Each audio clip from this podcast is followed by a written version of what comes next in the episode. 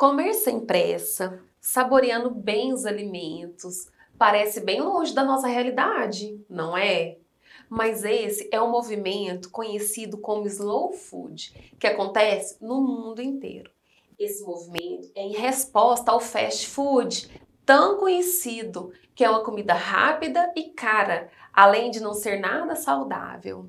O princípio básico do slow food é o direito ao prazer da alimentação, utilizando produtos artesanais com qualidade, produzidos de forma que respeite tanto o meio ambiente quanto os produtores.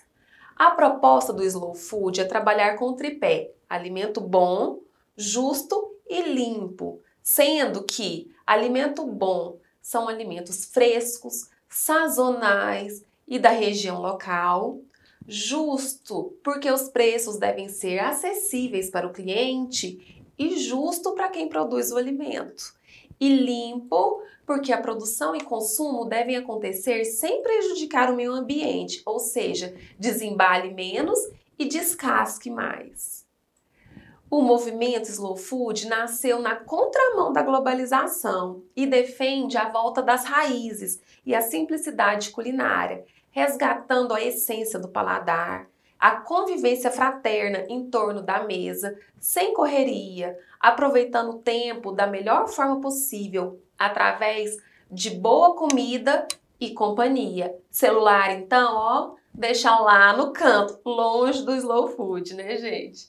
É possível observar que muitos ingredientes regionais, com o tempo, viraram bastidores do cardápio para dar espaço aos produtos cultivados em larga escala.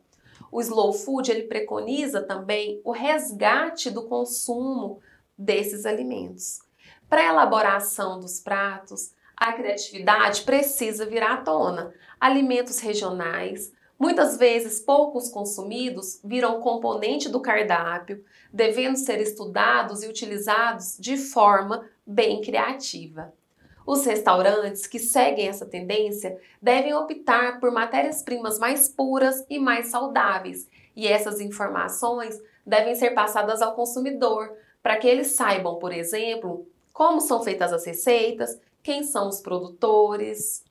Lembrando que, se essas informações forem passadas de uma maneira estratégica, pode ainda atrair mais clientes para o seu restaurante. Devemos utilizar e abusar das redes sociais, apresentando quem é o fornecedor, se o restaurante utiliza alimentos orgânicos e ainda ressaltando que a refeição é elaborada com calma, dedicação, amor e apreço.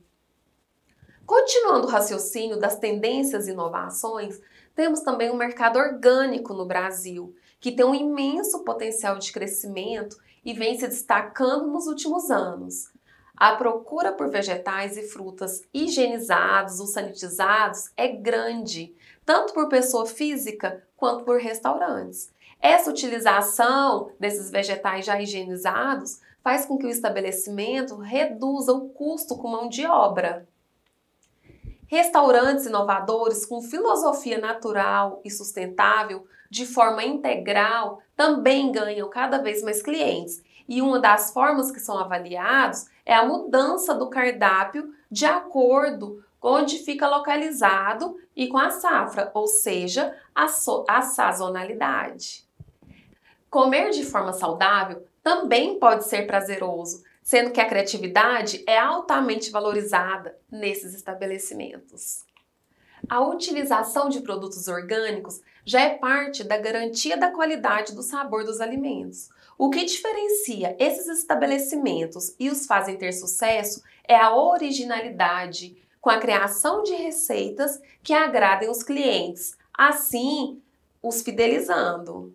Os processos sustentáveis dos estabelecimentos de produtos orgânicos também chamam atenção. Já pensou em um estabelecimento que tem sua própria horta, trabalha com projetos sustentáveis, é localizado em um entorno natural? Um arraso, não é, gente? E isso já acontece. Restaurantes que reúnem água da chuva, luz solar para o seu funcionamento, já é uma realidade. A decoração também é um diferencial, devendo transmitir uma imagem natural, com plantas, madeira e pedra de decoração. Louças rústicas para servir a refeição, tudo isso aliado à sustentabilidade. Não há cliente que resista. A utilização de alimentos sazonais, apesar de não ser uma ideia nova, é outra tendência dos restaurantes, sendo também chamado de retorno aos clássicos. Com a criatividade da equipe, o restaurante consegue preparar alimentos da safra disponíveis, variando o cardápio e seguindo essa sazonalidade. E lembre-se, o cardápio é o cartão de visita do restaurante. É responsável pela primeira impressão que o cliente vai desenvolver. É o maior responsável pelas vendas do restaurante, sendo um forte instrumento de marketing.